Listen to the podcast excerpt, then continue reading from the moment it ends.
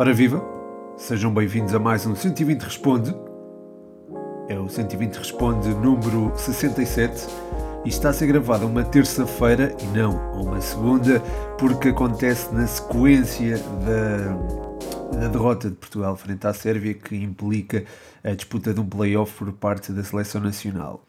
Eu não queria publicar logo no dia a seguir, se calhar até ganhava mais, tinha mais público e se calhar até seria benéfico uh, em termos comerciais, entre aspas, mas eu prefiro ser o mais honesto possível e deixei passar um dia para ter uma análise mais fria, mais uh, racional, digamos assim, para abordar o tema uh, da seleção nacional e o tema do despedimento ou não de Fernando Santos, portanto daí o compasso de um dia para ter para vos entregar a minha visão o mais imparcial possível. Uh, e claro, uh, esse é um dos temas abordados neste 120 Responde, vai ter de ser porque há uh, muitas perguntas, mesmo muitas perguntas, eu estava a tentar aqui calcular, mas há, há muitas perguntas sobre Fernando Santos, sobre a seleção nacional. É algo sobre o qual me vou debruçar já a seguir, a seguir à primeira pergunta, que é do David Cruz, um patrono. É uma pergunta que, enfim, é, é diferente, é fora da caixa e é um, é um exercício muito interessante. Ele pergunta se, se fosse possível juntar num grupo de Champions o Manchester United de 2007-2008, o Inter de 2009-2010, o Barça de 2010-2011 e o Real Madrid de 2016-2017, quem passava a fase de grupos e quem é que ia à Liga Europa. Portanto, é, é aqui um exercício muito bom, uh, muito bom. David, obrigado e um forte abraço para ti. E é também uma forma de iniciarmos este podcast sem ser, eh, ou pelo menos as perguntas, sem ser eh, com a realidade da seleção nacional. Uh, mas bem, se fosse possível juntar essas quatro equipas, eu acho que o Inter de Mourinho, eh, por ter se calhar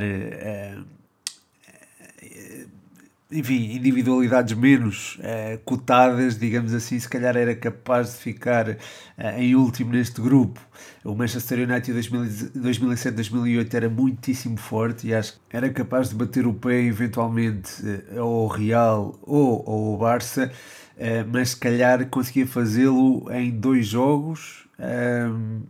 num período de 10, digamos assim, em 10 jogos se calhar conseguia vencer o Barça e o Real em 2 Portanto, acho que se calhar seria a equipa que iria à Liga Europa, porque o Barça de 2010-2011 e o Real Madrid de 16-17 eram duas equipas muito, muito difíceis de contrariar. O Barça tinha a ideologia de uh, Guardiola uh, exponenciada ao máximo, tinha figuras como o Messi, não é? que enfim, estava no topo da, da carreira, ou mesmo se diz de Xavi e de Iniesta, e acho que isso fazia toda a diferença. O Real Madrid 2016-2017 apanhou o Ronaldo no seu pico e lá está, isso acaba por também fazer toda a diferença, uh, ainda por cima tendo uh, como companheiros uh, jogadores como o Benzema, o Modric no, no, seu prime, digamos assim, o Casemiro também, havia, enfim, era uma equipa muito mecanizada e com e o Benzema também, acho que não sei se falei do Benzema, mas acho que o Benzema era também uma figura fulcral para que Cristiano Ronaldo pudesse render o seu máximo, portanto acho que houve aqui também um, um era uma equipa que se entendia muito bem e não precisava propriamente de um treinador. Era uma equipa que, eh, que se foi harmonizando ao longo do tempo e, e, acho que em 16, 17 atingiu esse pico e lá está. Acho que é, é sem dúvida uma das equipas. Era, era uma das equipas que passava a fase de grupos neste grupo de quatro que o David sugeriu juntamente com o Barcelona.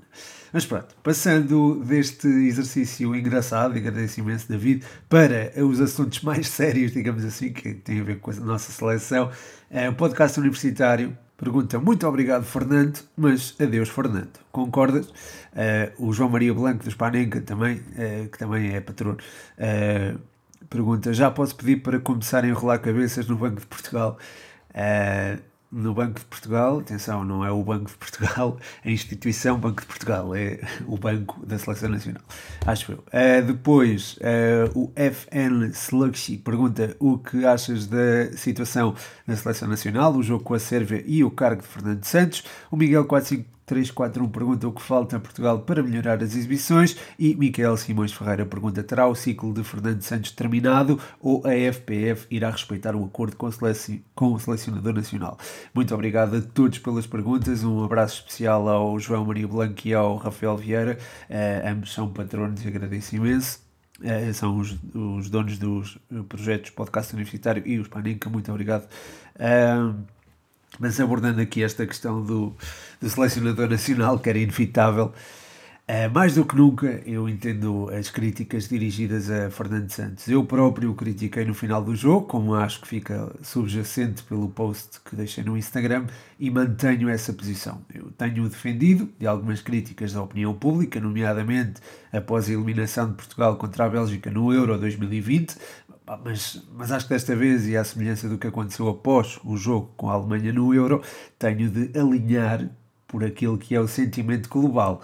Eu esperei um dia para, como estava a dizer no início, esperei um dia para tentar fazer uma análise mais racional e menos do coração, mesmo que se perca a oportunidade de ter muito mais gente a ouvir o podcast, porque acho que a malta que ouve o Futebol 120 quer ter essa imparcialidade e merece também essa honestidade intelectual. Uh, mas bem, a verdade é que pronto, gravar hoje ou ontem iria dar no mesmo, porque estou cada vez mais inclinado uh, para pensar que a mensagem já não passa. Os jogadores estão saturados, o jogo não parece fluir e a equipa é cada vez menos capaz de produzir um futebol vistoso, uh, estando dependente de rasgos individuais que nem sempre surgem. enfim, é uma equipa que, que tem parece muito presa. Uh, e este cenário aponta para um problema mental do coletivo e que parece-me poderá ser solucionado com uma troca de, de equipa técnica. Uh, não apenas do selecionador. Relativamente ao jogo com a Sérvia, Portugal até esteve bem, mas só esteve bem durante 120 segundos, até ao gol de Renato Sanches. Depois disso, Portugal foi caindo abruptamente de rendimento, deixou de, enfim, deixou-se completamente pressionar pela Sérvia, ficou trancado no seu próprio meio campo, não tinha seleções no jogo apoiado, apesar de estarem lá uh, nomes como os do Bernardo Silva ou João Matinho, uh, que eram capazes de dar essa circulação de bola mais apoiada. A nível técnico, a equipa também não esteve propriamente bem, sobretudo no flanco esquerdo, uh, onde a bola era invariável, invariavelmente perdida. Isto vai, é falta de chá, tenho aqui um bocadinho de chazinho. Só um segundo, com licença o habitual chá de gengibre e limão. Uh, a equipa não esteve, como estava a dizer, não esteve propriamente bem no flanco esquerdo, onde a bola era, enfim, perdia-se sempre quando passava, quando passava lá. Uh, neste contexto, eu acho que foi normal e compreensível o crescimento da Sérvia, que teve o Tadic como maestro e jogadores como o Vlaovic, o Zivkovic e o Kostic como importantes aliados numa primeira instância, eh, sobretudo o Zivkovic esteve muito bem sobre o flanco direito e depois, quando foi substituído pelo Radonic, uh, isto teve continuidade, não só com Radonjic, mas também com Mitrovic, que acabou por fazer o 2-1 final. portanto, as soluções saídas do banco acabaram por dar uma maior reforçaram mesmo o futebol da Sérvia, foram reforços daqueles que entraram dentro de campo. Uh, a nossa seleção voltou a ter problemas ao enfrentar uma linha de três, não é? E com laterais projetados, muito projetados, e isso acabou por expor as nossas fragilidades na largura e explica também a derrota frente à Sérvia, ou pelo menos o facto de nunca termos conseguido soltar o nosso futebol, algo que até pode ser ilustrado pelo posicionamento de Cristiano Ronaldo, acho que isso é um, felho, um, um espelho fiel uh, daquilo que se passou dentro de campo. Cristiano Ronaldo, referência ofensiva esteve constantemente em zonas recuadas a solicitar linhas de passe, ainda que tivesse pouca ou nenhuma bola, fazendo lembrar aqueles avançados daquelas equipas do nosso campeonato que vão aos estádios dos chamados três grandes, uh, jogar no próprio meio campo e cujo avançado não, enfim, tem um jogo sempre ingrato, de muita luta, com pouca bola. Uh, foi o caso de Cristiano Ronaldo, e com isto eu não estou a criticar Cristiano Ronaldo, estou sim a criticar a ideia de jogo submissa da nossa seleção. E, e por falar em ideia de jogo, uh, podia aqui atenuar as críticas com o argumento que tenho usado para defender Fernando Santos e que se prende com o pouco tempo que existe para se trabalhar num contexto de seleção, mas enfim, isso vale para Portugal como vale para outras seleções e eu vejo a Espanha com uma ideia de jogo muito vincada e o Luís Henrique está há menos tempo no cargo comparativamente com Fernando Santos. Portanto, uh, aliás, eu, acho que o caso de Espanha até pode servir de exemplo, não é? É que Luís Henrique não convoca os jogadores com maior qualidade técnica ou mais mediáticos, mas sim aqueles que entende uh, terem uma, uma ideia melhor uh, daquilo que ele quer para a equipa e aqueles que estão mais comprometidos com a seleção. E a verdade é que com estes jogadores, a Espanha apesar de uma fase de grupos complicada, só foi eliminada do Euro 2020 nas meias finais e nos penaltis, frente à campeã da Europa, e na Liga das Nações só perdeu na final e da forma que todos sabemos. Aproveito também para retirar, de certa forma, outra das cartas que tinha aqui em cima da mesa quando defendia Fernando Santos e que estava relacionada com a sua capacidade de gerir os egos do balneário. Ora, essa capacidade uh, diluiu-se, acho eu, com os resultados recentes e com a sucessão de exibições aquém das expectativas. Isso ficou evidente na forma como os jogadores acabaram por falar na flash após o jogo com a Sérvia e já não falo da situação entre ele e o Cristiano Ronaldo, porque apesar de parecer evidente o desentendimento entre ambos, acho que explorar isso, se calhar, seria um bocadinho sensacionalista da minha parte. A seguir, tenho aqui duas, uh, duas, olha duas, são várias perguntas sobre uh, o próximo selecionador. Micael Simões eh, Correia pergunta quem deveria ser o próximo selecionador. Diogo Navais pergunta Rui Jorge na seleção, algumas outras seleções. João Mascote pergunta: seria melhor para nós ir ao playoff com ou sem Fernando Santos? Que sucessor escolhias? Miguel TX36 pergunta: Vilas Boas não seria a melhor escolha neste momento para a seleção? Uh, Luís Santos pergunta: qual seria o perfil ideal de um próximo selecionador de Portugal? Para mim seria o JJ, diz o Luís. E o Tomás Ferreira pergunta: qual seria o treinador mais realista? Uh, mas ideal para a seleção nacional. Ora, muito obrigado a todos pelas perguntas. Acho que posso incluir estas perguntas todas numa só uh, resposta, porque tem a ver com o eventual sucessor de Fernando Santos. E assim, eu tenho defendido o Fernando Santos, uh, ou pelo menos não o tenho atacado. Uh, quer dizer, neste episódio torna-se um bocadinho difícil não o atacar, mas um, nos últimos episódios, nos episódios anteriores, vinha a defendê-lo precisamente pelo facto de ele ter um perfil de selecionador reconhecido. Ele já tinha selecionado, já tinha, selecionado, já tinha sido selecionador da Grécia, por exemplo, já tinha revelado alguns predicados na forma como sabe gerir os egos. Eu acho que isso era muito importante, mas lá está, essa característica, como estava a dizer na, na resposta às perguntas anteriores, acho que se diluiu uh, e apesar de ele ter um bom perfil enquanto selecionador, e apesar de ter dado a Portugal uh, os primeiros dois títulos uh, do nosso futebol de seleções, uh, séniores, masculinos, claro, acho que esse crédito e essa capacidade, enfim, parece um bocado esgotada e não adaptada àquilo que é o futebol de hoje em dia. E houve, lá está, são poucos os treinadores de, com, com a idade de Fernando Santos que sabem adaptar às circunstâncias. Por, e, e de facto é, é, é um desafio é, para toda a gente, para todo, o, todos os profissionais. Acho que é um desafio imenso adaptar-se a uma nova realidade quando estão é, muito integrados noutra, é, quando estão habituados a um determinado paradigma uh, quando as coisas mudam uh, radicalmente é difícil a adaptação. E, e, são poucos os que conseguem fazer.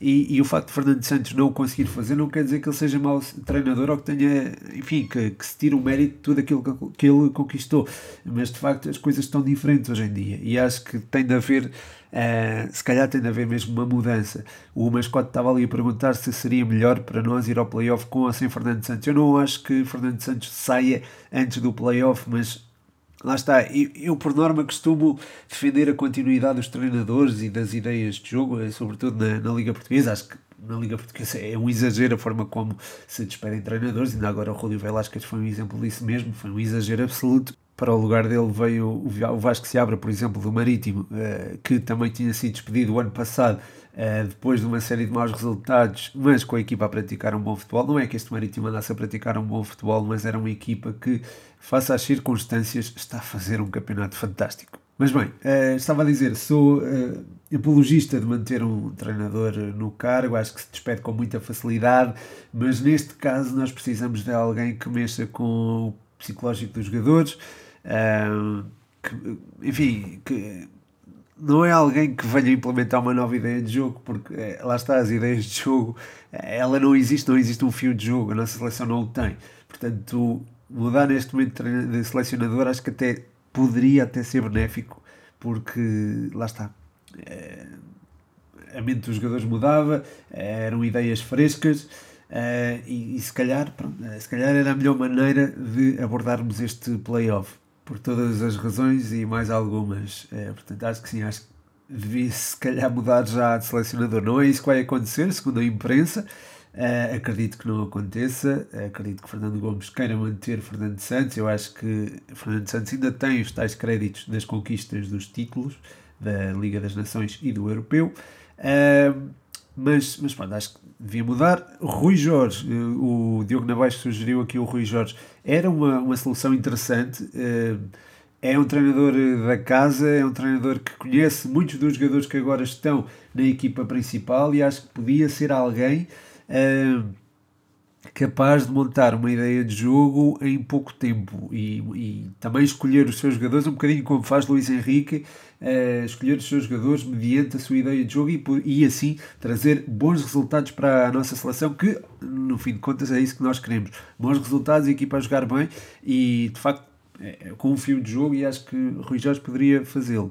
Uh, Vilas Boas é também uma solução interessante, sem dúvida alguma, porque, enfim, porque é um treinador paisão, digamos assim, é um treinador que é, ou que procura, aliás, ter uma boa relação com os jogadores. Uh, eu sei que, por exemplo, com o Marselha isso não aconteceu, mas uh, vimos aquilo que ele fez no Futebol Clube de Porto, até ao serviço do Tottenham, e acho que soube lidar bem com a situação. E é um treinador que acho que tem um bom perfil para selecionador nacional eventualmente acho que pode ser alguém a ter em conta, sem dúvida alguma. Jorge Jesus é diferente, mas uh, tendo ele alguma disposição para o cargo, acho que se poderia tornar uma solução interessante, ainda para mais sendo o Mundial do Qatar disputado em. Uh, em outubro, em novembro, aliás, desculpem, de, do, próximo, de, de, do próximo ano, sim, exatamente daqui a um ano, uh, acho que ele teria tempo também para ter uma, uma espécie de ideia de jogo e para colocar esta seleção a praticar o futebol que nós sabemos que pode praticar, mesmo sem uh, ideias de jogo muito rigorosas, ou mesmo sem processos de jogo muito rigorosos, acho que Jorge Jesus tinha essa capacidade de mexer com a mentalidade dos jogadores, porque ele cria sempre muito impacto quando chega aos clubes onde que orienta. Portanto, acho que sim, acho que podia ser uh, um bom treinador para a nossa seleção. Uh, o mesmo se pode dizer, por exemplo, de Sérgio Conceição, já que estou a falar de treinadores que treinam na Primeira Liga. Ruben Amorim não o vejo a ter essa. A assumir já a seleção nacional. Acho em termos de carreira, acho que ele ainda está numa fase muito precoce para se arriscar dessa forma, porque ser selecionador nacional é um risco. Uh, e acho que poderia ser mau em termos de carreira para ele. Não é que ele não tivesse competência, eu acho que teria, uh, mas acho que seria cedo para ele, seria demasiado cedo. Uh, depois temos Leonardo Jardim, Paulo Fonseca, Nunes Nuno Espírito Santo, sim. Uh, talvez, embora a ideia de Nuno Espírito Santo demora até ser absorvida pelos jogadores, portanto acho que uh, se calhar uh, para selecionador nacional não sei se seria a melhor solução, mas posso estar enganado. Pois há o óbvio caso de José Mourinho, mas pronto, lá está.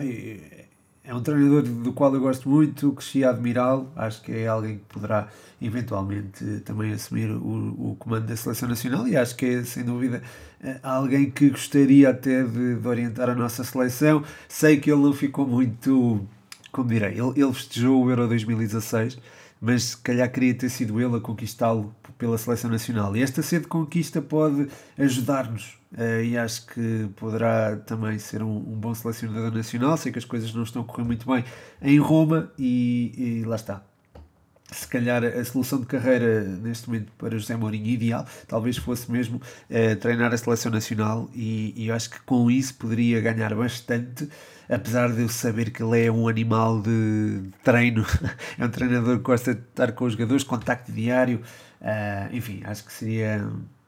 Acho que ele se sentiria-se mais confortável num clube, mas acho que também seria um, uh, um bom selecionador nacional, portanto acho que sim, José Mourinho também é um nome a ter em conta. Mas bem, passando às próximas perguntas, ainda sobre Portugal, uh, João Mascote pergunta: temos hipóteses de ir ao Mundial neste modelo de playoff? E o Diogo Pires pergunta: qual seria o adversário ideal para Portugal? Muito obrigado, João. Muito obrigado, Diogo. Um forte abraço para vocês. Mais um. Uh, se temos hipótese de ir ao Mundial neste modelo playoff. Uh, acho que é mais difícil. É certo que Portugal vai jogar o primeiro jogo frente, uh, em casa, aliás, uh, frente a uma seleção que não será cabeça de série, portanto, à partida não iremos apanhar a Itália, nem a Rússia, creio que a Suécia também não. mas seja qual for o adversário, numa primeira fase será um adversário difícil de, de enfrentar, sobretudo se jogarmos desta forma.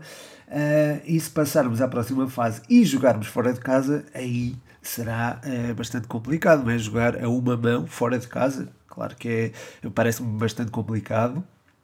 E acho que Portugal pode, ter, pode sentir sérias dificuldades, embora lá está, também saibamos a lidar bem com equipas que tenham iniciativa. Quer dizer, não sei já, porque a forma como a equipa enfrentou a Sérvia, enfim, já, não, não sei se, se, é, se é bem assim ou não. Uh, o adversário ideal para Portugal. Neste momento, lá está, ainda não estão definidos todas, todos os possíveis adversários uh, que Portugal pode enfrentar, mas acho que se numa primeira fase apanhássemos, por exemplo, a Macedónia do Norte, que não é um adversário fácil, mas estou aqui a olhar para os não cabeças de série. Se, olha, se enfrentássemos uma Macedónia do Norte primeiro e depois uma Escócia, acho que seria um sorteio favorável. Mas lá está, depois de, do primeiro emparelhamento podemos apanhar uh, Itália, Rússia, Suécia, Polónia eventualmente.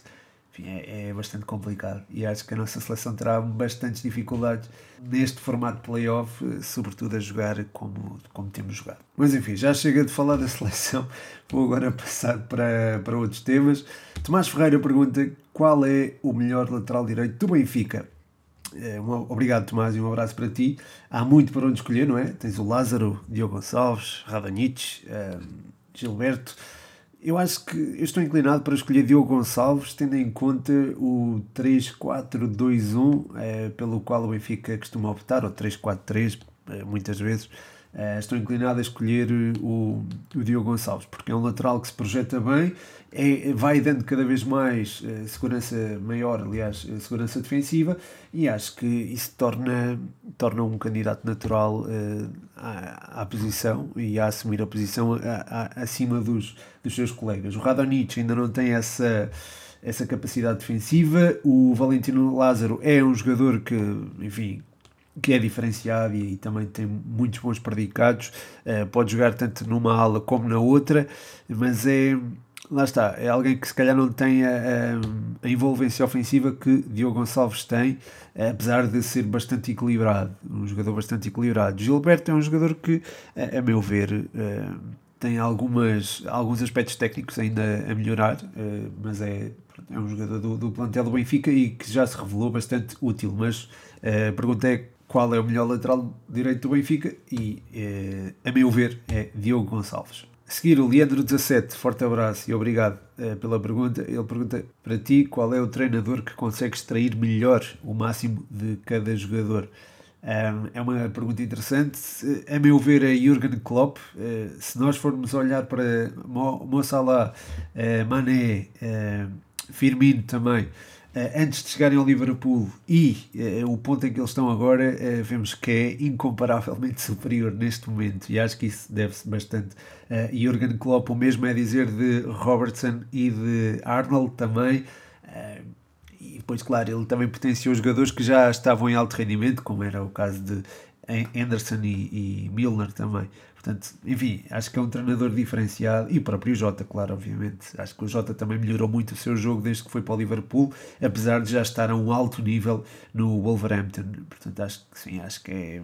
Para mim, Jurgen Klopp é de facto aquele que consegue extrair o máximo de, de cada jogador uh, e consegue também envolver a equipa numa, numa ideia comum e numa ideia de, enfim, num fio de jogo, é, faz, faz os jogadores acreditar no seu próprio, na sua própria ideologia de jogo e faz com que eles também joguem para o treinador porque sabem que vão, é, vão também sair beneficiados na qualidade de jogo e eventualmente mais tarde em títulos. Continuando a falar da Premier League, o Mendex19 pergunta como irá ser o jogo entre Liverpool e Arsenal. Temos um Liverpool inconstante e um Arsenal imbatível.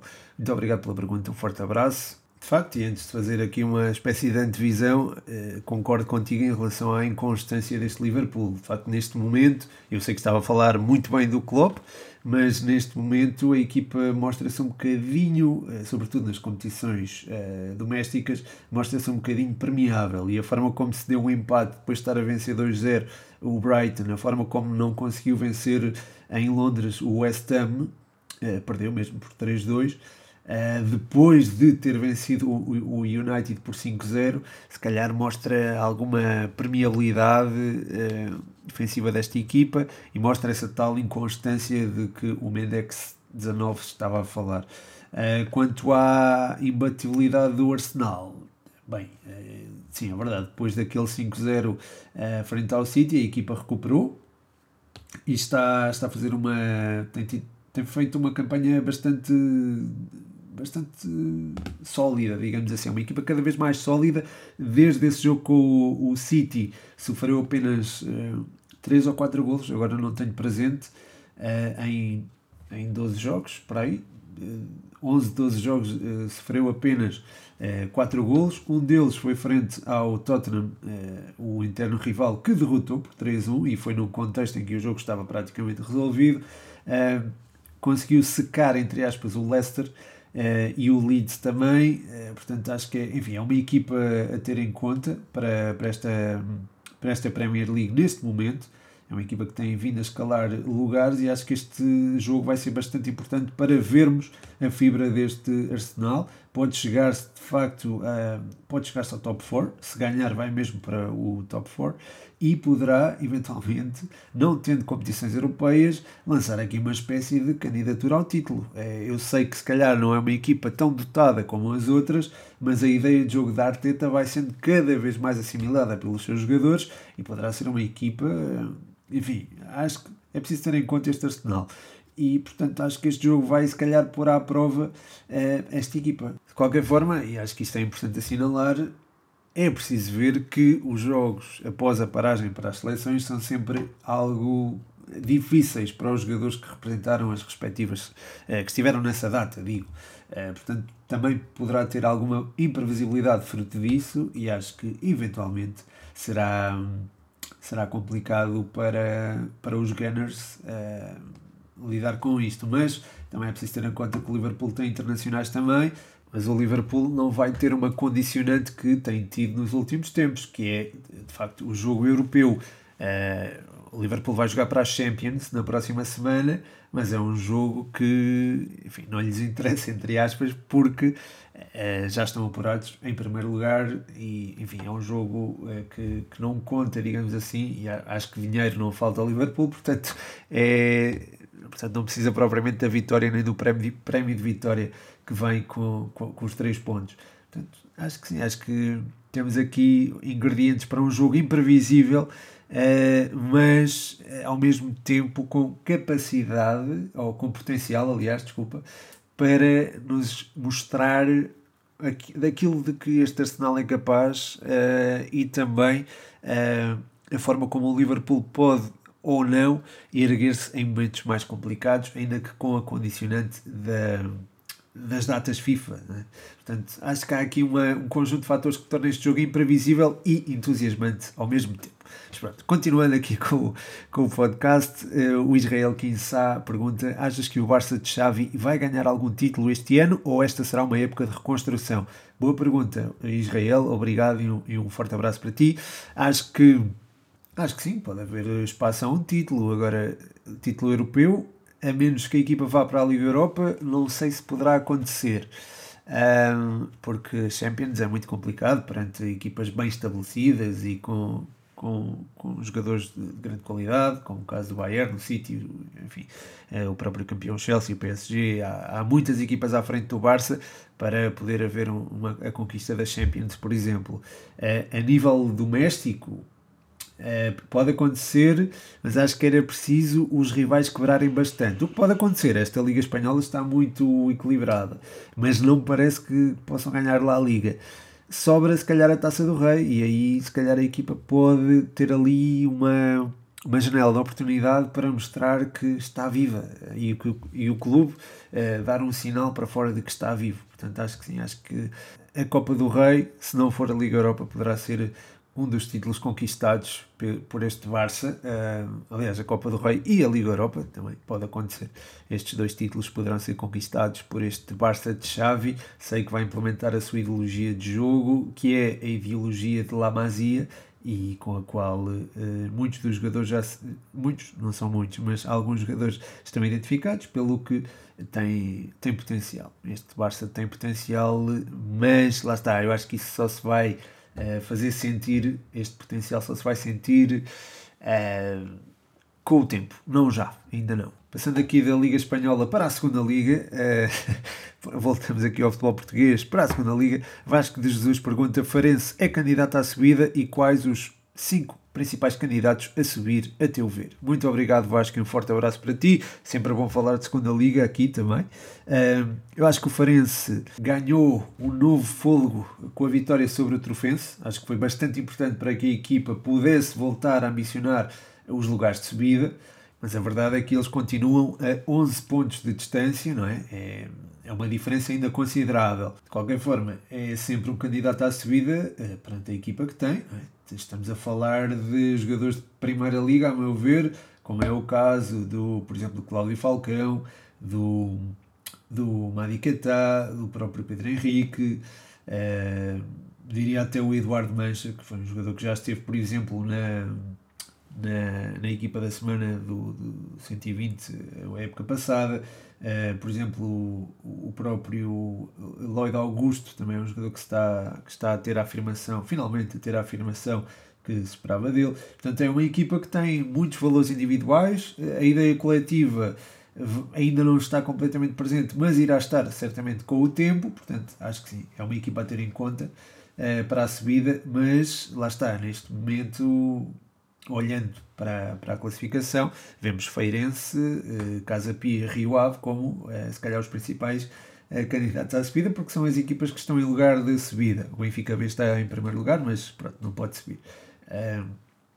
e estas três equipas têm praticado um futebol bastante interessante, sobretudo o Rio Ave, que eu acho que até está até a quem, neste momento, depois de 11 jogos, está um bocadinho aquém daquilo que se esperava. Eu esperava aqui um domínio absoluto do Rio Ave, não é isso que tem acontecido. Um, as derrotas com o Académico Viseu e, e, o empate com o Porto B também acabaram por eh, deixar um bocadinho surpreendido, mas, mas lá está. Uh, a segunda liga também é, dá aso que isto possa acontecer.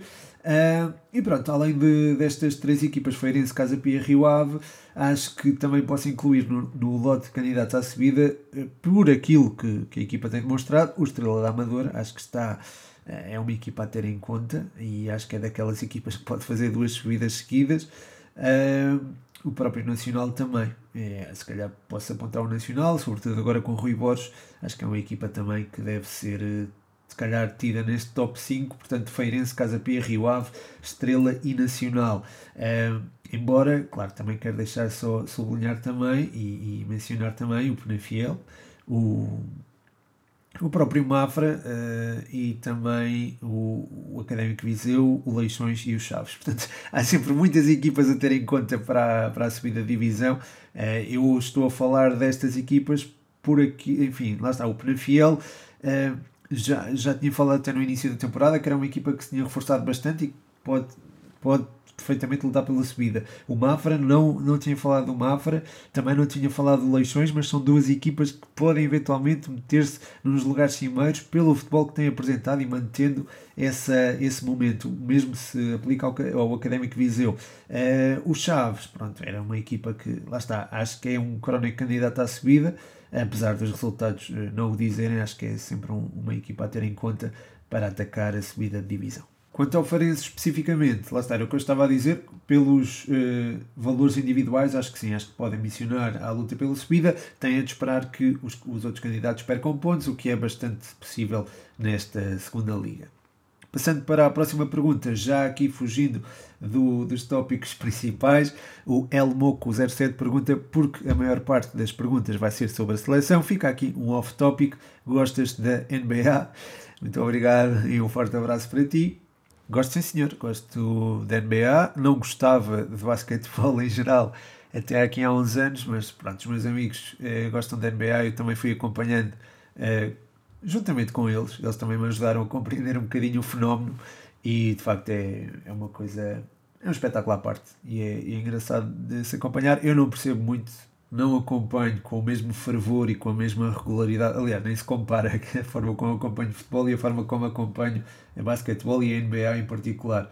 Mas sei que o Chicago Bulls, por exemplo, tem uma equipa interessante este ano, uh, os Miami Heat também, uh, uh, apesar de não serem os principais candidatos, não é? acho que o Golden State está muito forte também, e, e os, os Dallas Mavericks também, que tem lá o, o miúdo que eu gosto muito, que é o Luca, Luca Doncic. Uh, e pronto, e, e, é isso que eu posso dizer acerca disto. Não, não sou propriamente a pessoa mais indicada para falar da NBA. Tenho acompanhado bastante a NFL e até pensei em fazer aqui qualquer coisa uh, relacionada com, com a NFL, mas, mas lá está, se calhar não, não há público ainda para isso. Mas se calhar fazer um 120 uh, eh, futebol americano era uma coisa engraçada. Não é que lá está, eu não percebo nada de. não percebo nada. Acho que nem se calhar me sinto à vontade para falar sobre NFL, mas fazer algum conteúdo, eh, nem que seja só gráfico, eh, acho que era, era bastante giro. Eh, enfim, digam-me o que acham e já agora digam-me se acompanham a NFL ou não, por acaso gostava de saber se, havia, se há muita malta em Portugal a acompanhar a NFL ou não. Passando para a próxima para as últimas perguntas, que são aqui de, do Eduardo Andrade, uh, o grupo de, grupo de fãs 120 segundos de bola, ele pergunta uh, como está a equipa do Ultimate Team, o que podemos esperar da página no futuro e, os, e se o chá anda desaparecido. Um forte abraço, Eduardo, forte abraço e obrigado pelas perguntas. Uh, o chá, ainda há bocado bebi um golinho de chá, eu sei que tu não ouviste, mas depois, o que podemos esperar da página no futuro? Olha, para já é o Golden Boy, não é? Temos tido o Golden Boy, houve uma adesão porreirinha, uh, digamos assim. Uh, e depois estava a pensar a continuar com este formato de, enfim, de, de imagens com, acompanhadas de alguns dados, também alguns prognósticos, mas lá está, os prognósticos 120 se calhar vão vou tirar do, do, Instagram e vai passar para o Patreon, em princípio, porque não houve muita adesão, portanto, à partida vai mesmo para o.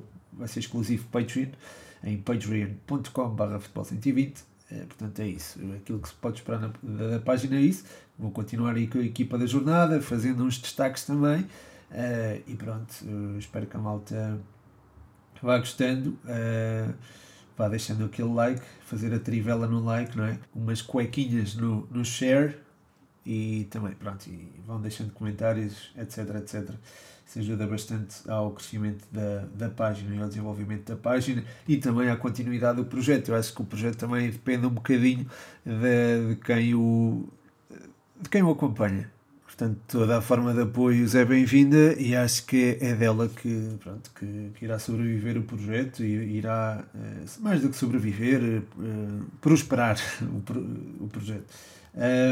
Mas bem, eh, passando à outra pergunta sobre o Ultimate Team, ora, está mais ou menos na mesma. Eu também não tive muito tempo a jogar e pronto, está um bocadinho na mesma, mas eu vou dando updates sobre isso. Ah, ainda em relação à página, se calhar no próximo fim de semana vamos ter outro live, Académica Porto B, será domingo de manhã, às 11 uh, eh, mas pronto, depois eventualmente irei dar novidades aí na, nas stories do Instagram. Também posso vir a fazer lives com a FIFA, eventualmente, com o Ultimate Team. não é que eu seja o melhor jogador do mundo, não sou, nem perto nem de longe, mas posso fazer isso, posso fazer aí umas lives com, com o FIFA. Eventualmente, se houver tempo para isso, porque também não tem havido tempo para jogar, quanto mais para fazer lives, mas sim, é algo a pensar e eu até posso gravar algo e depois publicar mais tarde, não no Instagram, mas eventualmente no TikTok, talvez, e, e pronto, ir desenvolvendo conteúdo lá. Uh, até porque o TikTok tem tido uma receptividade enorme. Eu estou, enfim, estou, estou mesmo espantado com aquilo. Em quatro meses uh, de trabalho, de, enfim, que, lá está, era um trabalho que era. Não, não foi bastante persistente, não foi uma coisa de todos os dias, todos os dias, todos os dias, era uma coisa era um trabalho mais uh, que oscilava menos, que tinha menos regularidade, digamos assim. Atingi cerca de 11 mil seguidores e o alcance é, é tremendo.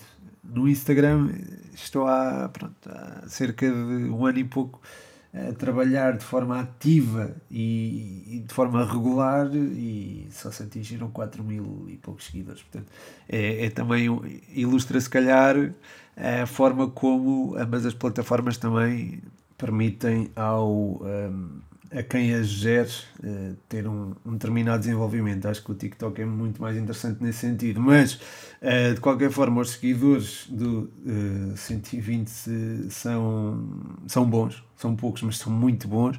E eu tenho a certeza absoluta que Uh, os seguidores do 120 são seguidores que gostam genuinamente do conteúdo, não seguem a página por ser do, de um determinado clube, não seguem a página porque uh, tem uma determinada. Pronto, tem, lá está, eu não tenho notícias, não, não, não, segue, não, não seguem para acompanhar notícias, seguem porque gostam de facto do conteúdo que é gerado por lá e isso dá-me um gozo do caraças e fico muito satisfeito. Quando olho para outras páginas e vejo que têm imensos seguidores, imensos likes, mas eh, a relação com o público é, é pobre, eh, sinto-me sinto mesmo feliz. Sinto-me mesmo genuinamente feliz e só tenho de estar agradecido a todos os que deixam perguntas, a todos os que vão participando, vão, vão apoiando no Patreon, sobretudo, obrigado mesmo verdade, a todos os que vão apoiando, a todos os que vão deixando likes, a todos os que já acompanham o projeto há algum tempo, agradeço-vos imenso. Uh, e pronto, estamos juntos nesta caminhada. Uh, espero que tenham gostado mais este 120 Responde, que já vai, Jesus, já estão 41 minutos, eu nem dei pelo tempo passar. Uh, já vai em 41 minutos. o tema, ou o tema principal, não foi propriamente o mais feliz, mas não se falou só dele, não se falou só da seleção nem de Fernando Santos, falou-se de mais coisas. E, e, pronto, isto também é o espírito do 120 Responde, vários temas, temas diversificados eh, e que abrangem várias realidades, fomos da Premier League, à Segunda Liga, enfim. Eh, e o mérito é todo também da, da malta que deixa perguntas e que define os temas, porque pronto, 120 também, eh, a minha preocupação também é essa, também dar voz a quem, a quem me segue e também eh, seguir o conteúdo eh, ou produzir um conteúdo que a malta quer ver eh, e que a comunidade de sentimento quer ver. Portanto, mais uma vez, muito obrigado a todos. Se, se o podcast é bom, é por vossa causa. Eh, um forte abraço e pronto, e é isso. Meu nome é Pedro Machado e este foi mais um 120 Responde.